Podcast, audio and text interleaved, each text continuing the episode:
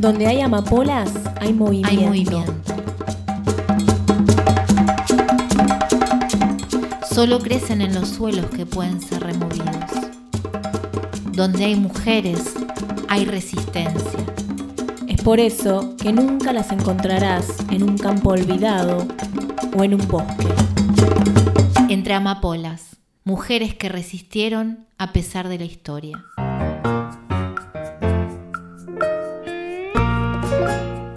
Un país, Una mujer, una vida atravesada por el anarquismo, el feminismo, las letras, una herencia. una descentrada.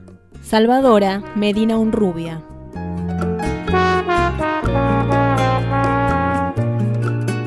Bienvenidos y bienvenidas a este segundo episodio de Entre Amapolas, este podcast donde elegimos narrar la vida de mujeres que han resistido a lo largo de la historia. Y en esta oportunidad hemos elegido a una mujer. Ella fue periodista, dramaturga, poeta, feminista y militante anarquista, ¿sí? Tiene todos los títulos para ser una amapola. Y en este camino descubrimos que Salvadora tuvo un nieto, también muy conocido, un dato que no sabíamos. Hace unos años fuimos a ver una obra al Teatro Cervantes de Buenos Aires de este autor y hoy nos enteramos que es el nieto de Salvadora. Así que nos interesó compartir con ustedes un poco de esta historia.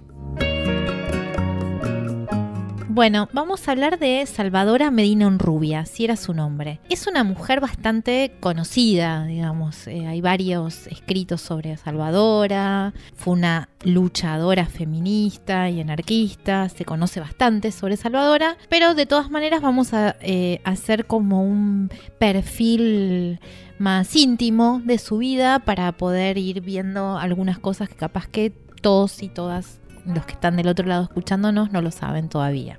Salvadora nace accidentalmente en La Plata en 1894 porque su papá era un arquitecto que estaba haciendo los planos de la ciudad de La Plata, pero enseguida se mudan a la provincia de Entre Ríos, donde Salvadora vive en un hogar de clase media. Su padre era un arquitecto, como ya dijimos, su mamá era maestra y Salvadora a los 13 años se recibe de maestra. Al mismo tiempo que estudiaba digamos, la educación formal, empieza a practicar todo lo que después va a ser un largo desarrollo en su vida, que es la producción artística en, las letras. Trabaja, digamos, eh, no oficialmente en una revista que se llama Fray Mocho, de la ciudad de Gualeguay, de donde es ella, y empieza a hacerse conocida eh, a nivel de la provincia y esto llega a oídos de la, capital federal. O sea, llega a oídos que había una chica que escribía en una revista cultural en Entre Ríos. Ella tiene una vinculación amorosa con un señor algo más grande que ella en Entre Ríos, un político radical, un abogado, eh, con quien tiene su primer hijo, que le ponen de nombre Alejandro Medina Unrubia. Eh, a pesar de que este hombre no tenía ninguna eh, compromiso legal con otra mujer, Salvadora decide no casarse porque entiende que ella es una mujer libre, entonces eh, desde un lugar, desde un planteo ideológico y político, decide no casarse y se muda a Buenos Aires con su hijo, muy chiquitito, la madre soltera de menos de 20 años que se muda a Buenos Aires, estamos hablando de 1914. Pensemos en ese momento, ¿no? O sea, las mujeres tenían una vida privada. En, la mayoría de los casos y prácticamente vida pública no, no tenían. Empieza a trabajar en un diario obrero, en un diario anarquista y obrero que se llama La Protesta. Y lo más notable es que en cada paso que da Salvador en su vida, esos pasos son destacados. En su presentación ante el Comité Anarquista, recién llegada a Buenos Aires en el año 1914, decía, Quiero deciros que si soy anarquista no lo soy por acaso, ni porque al camino me haya empujado nadie. Lo soy porque llevo la justicia y la verdad en la carne y en el alma, porque he nacido anarquista como se nace genio, como se nace imbécil o como se nace rico.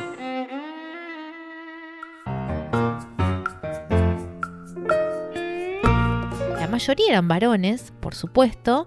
Pensemos que el anarquismo era el, eh, un partido bastante importante para, mí, para fines del siglo pasado todas las revueltas, todas las revueltas obreras, la mayoría de los sindicatos eran anarquistas o socialistas. Y empieza a vincularse con, con, los compañeros anarquistas, empieza a dirigir las asambleas y llega a escribir las columnas de opinión del diario La Protesta.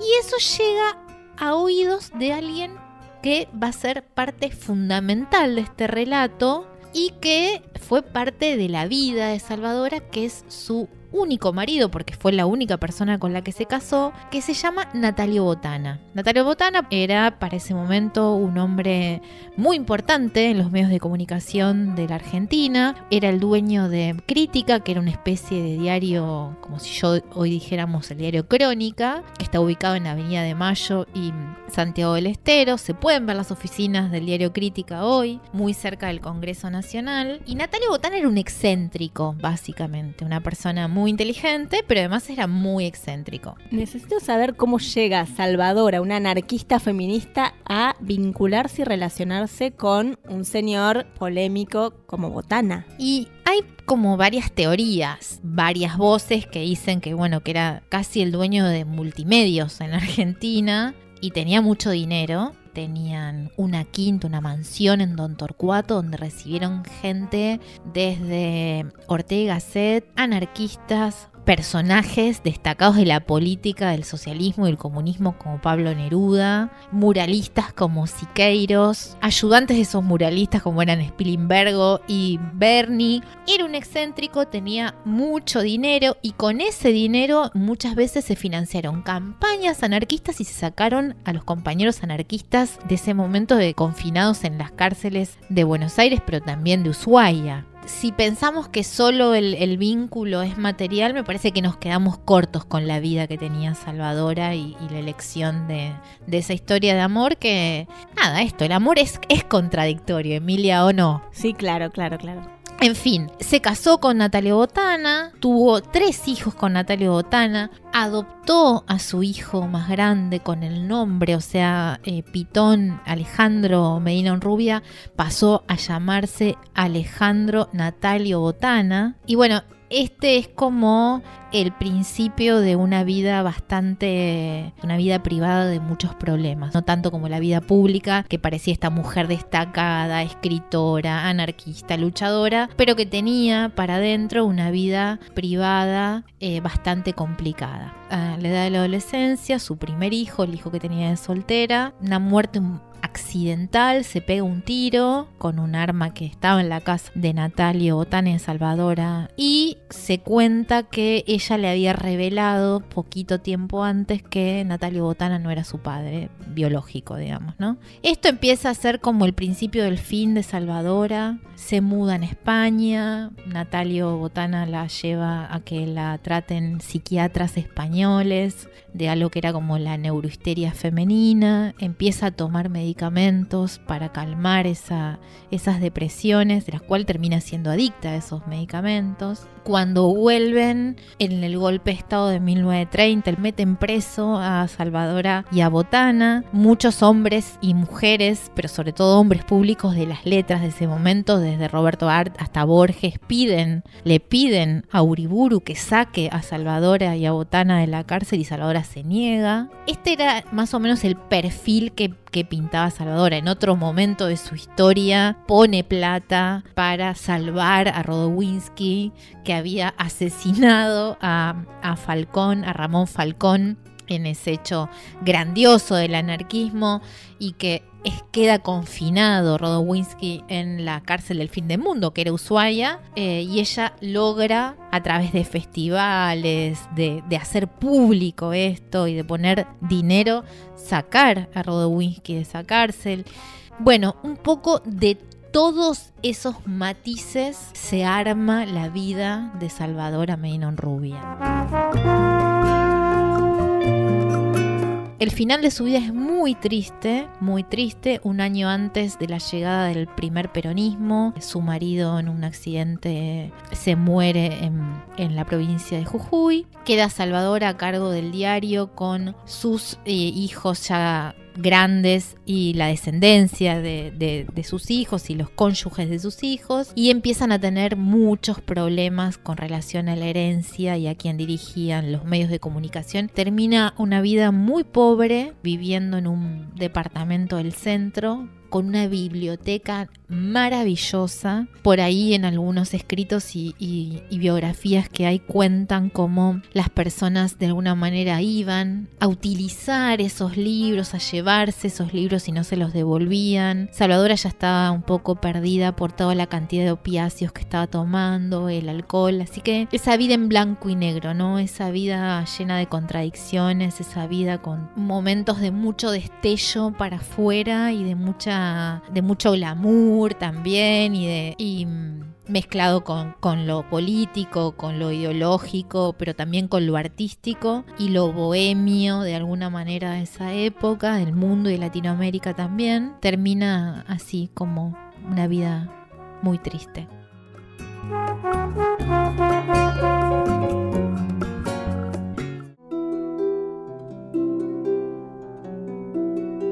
Cuando era pequeña en cosas creí tan encantadoras. Jugando y soñando pasaban mis horas y yo me decía, el mundo es así. Fueron mis muñecas desde que leí hadas y pastoras, bravos caballeros y princesas moras. Qué bello, pensaba, el mundo es así. Más tarde, viviendo, a mi lado vi penas y dolores. Mi madre me dijo, no todas son flores, es la vida, hija, el mundo es así. Cuando de la muerte la mano sentí llevarse a mi padre, yo gritaba loca. Con besos mi madre me dijo llorando, el mundo es así. Más tarde yo he visto, como entonces vi, llegar a la muerte, dejar al caído y llevarse al fuerte. No hay leyes que valgan, el mundo es así. Y cuando profunda la vida sentí, vi que en su vaivén se a veces daño queriendo hacer bien. Con pena pensaba, el mundo es así. Cuando la maraña de la tierra vi cómo se tejía de maldades solo, con pena decía, Señor, qué miseria, el mundo es así. Al que pide luz, como yo pedí, al que abre el ensueño las almas cerradas, lo clavan a un leño, como al nazareno. El mundo es así. Solo hay una cosa, entonces la vi, de verdad, sentida, vale bien la pena de vivir la vida si llega el amor. El mundo es así que sol más brillante el que entonces vi, que flores más bellas, que gentes más buenas y cuántas estrellas. Dios mío, me dije, el mundo es así. El mundo es así de Salvadora Honrubia.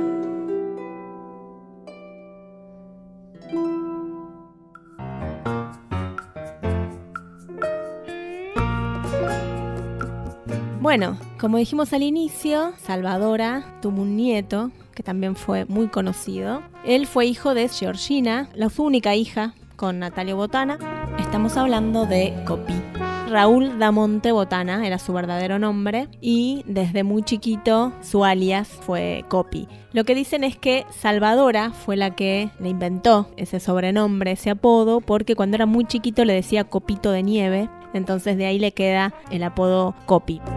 Coppi nace en Buenos Aires en 1939, fue un dibujante, dramaturgo, novelista. Ya viene de una familia con un peso no importante, nieto de Salvador Onrubia, nieto de Natalio Botana. Su padre, Raúl Damonte Taborda, eh, también era un abogado, un político, fue diputado, bueno, estuvo relacionado con Perón, luego se aleja de él, pero bueno, ya tenía una familia bastante ligada eh, a la cultura, a la política de, una época en Argentina, ¿no? ¿Qué hizo Copy? Empezó haciendo historietas en varias revistas de, de, Buenos Aires y luego en Francia, donde se radica, escribió novelas, obras de teatro y lo que muchas veces ha dicho en algunas entrevistas es que Salvadora, su abuela, fue su primera lectora. Él hacía dibujos y escribía y Salvadora era la primera que celebraba esos diseños de dibujos y lo que él empezó a escribir. Entonces ya podríamos decir que es una herencia misma de Salvadora porque siguió un poco los pasos de su abuela como escritora, ¿no? pero a partir del 62 Copy se va y se radica definitivamente en Francia, en París. Y ahí es donde empieza finalmente su carrera. Empieza a dibujar en una revista muy conocida, que estuvo 10 años trabajando en esa revista, Le Nouvelle Observateur, con un personaje que él dibujaba que se llamaba La Mujer Sentada. eh, bueno, que fue un, fue un personaje muy, muy conocido de él. Otra de, las, de los mundos donde se metió Copy fue en el teatro y empezó a eh, actuar con el grupo Pánico, que era un grupo de acciones teatrales, de intervenciones, donde estaban otros como eh, Jodorowsky, Fernando Arrabal, eh, Roland Topor. Bueno, él empieza a meterse en el mundo del teatro también y a escribir eh, varias obras de teatro. Lo interesante de Copy es que él era un militante eh, del Frente Homosexual de Acción Revolucionaria, ahí en, Francia, donde empezó a escribir obras bastante provocadoras, sarcásticas sobre el mundo homosexual, de crítica, ¿no? Los personajes que aparecían en sus, en sus obras, eh, hombres vestidos de mujeres, eh, unos mundos muy locos de Copy. Fue muy revolucionario las ideas y cómo las trasladaba al teatro, ¿no? Con esto como una especie de performance constante de las obras, ¿no? De que varones interpreten mujeres, la forma de escritura. Hubo una obra muy, muy interesante que él escribió allá por, por los 70, que generó bastante escándalo. Es una obra que se llama Eva Perón. ¿sí? Él eh, estrena esta obra en París y no solo para los críticos franceses resultó una pesadilla, sino que en el mismo momento que se estaba estrenando la obra, un grupo de exiliados peronistas y personas que estaban ahí en contra de lo que se estaba por estrenar hicieron como una especie de atentado intentando que esa obra no se estrene. O sea, ellos se negaban a que haya un varón haciendo de Evita. Lo loco es que la gente que estaba asistiendo a ese estreno pensó que ese atentado era parte de la obra, ¿no? Porque eran tan, tan provocadoras las obras de copy que dijeron, bueno, esto es parte, esto es copy. Eh, a partir de eso lo que generó es que la gente vaya más a ver esa obra. Pero lo que pasó es que en Argentina eh, no les gustó mucho. Entonces hizo que en ese momento Copy fuera declarado no grato. En el año 2017, Marcial Difonso Bo, ¿sí? un director, estrena dos obras de Copy acá en el Teatro Cervantes. Eva Perón, una de ellas, y El homosexual o la dificultad de expresarse. Y la relación acá también interesante es que Marcial Difonso Bo era el sobrino de Facundo Bo, que Facundo Bo fue justamente el actor que interpretó Evita por primera vez en los 70 en París.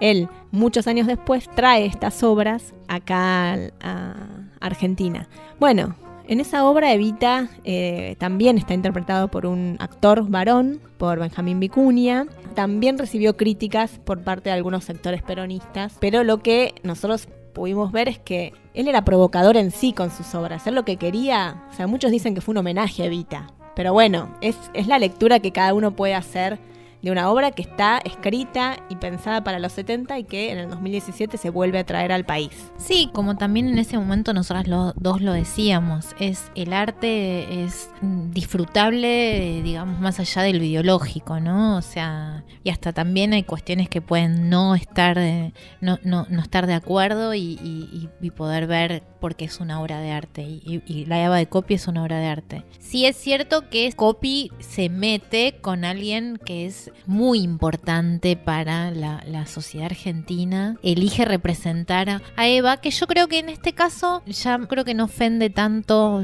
la calificación que sea un hombre, sino las cosas que ahí él dice a través de Eva, ¿no? Un Perón casi no nombrado, como muy distinto a la historia oficial o a la historia real. Entonces ahí también uno dice, bueno, Copy está provocando todo el tiempo, es un gran provocador. La verdad que es súper interesante para, para, analizar toda la obra de Copy, pero en este podcast es el nieto de Salvadora, que es la protagonista.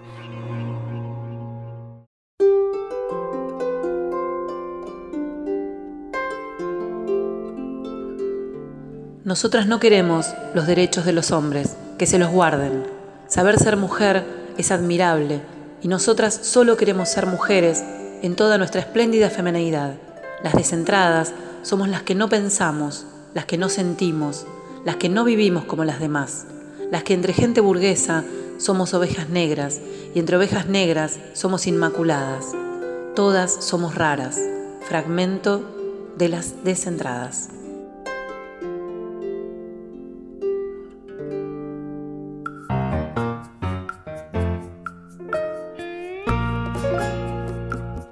Estamos llegando al final de este episodio, pero antes queríamos mencionar la importancia que tuvo Salvadora en el ámbito del teatro, tanto en sus discursos políticos, en sus narraciones, como en sus obras teatrales. Salvadora mm, ofreció una imagen de mujer que se alejaba bastante ¿no? del paradigma femenino, social y cultural de esa época. Estamos hablando en las primeras décadas del siglo XX. ¿sí?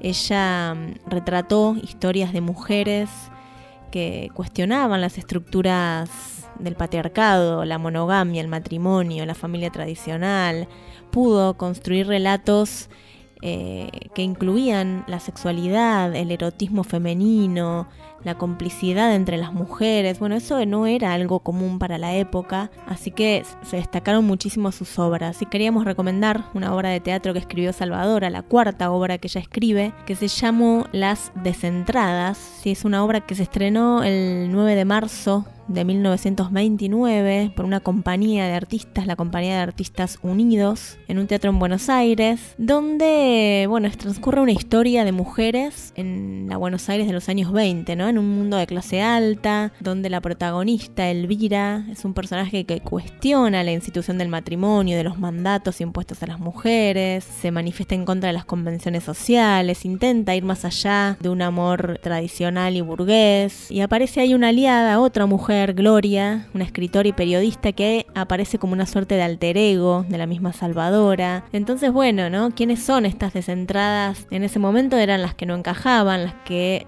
podían expresar otras ideas posibles, eh, diferentes a la imagen que se tenía de la mujer para esa época. Bueno, nos preguntamos hoy quiénes son las descentradas, ¿no?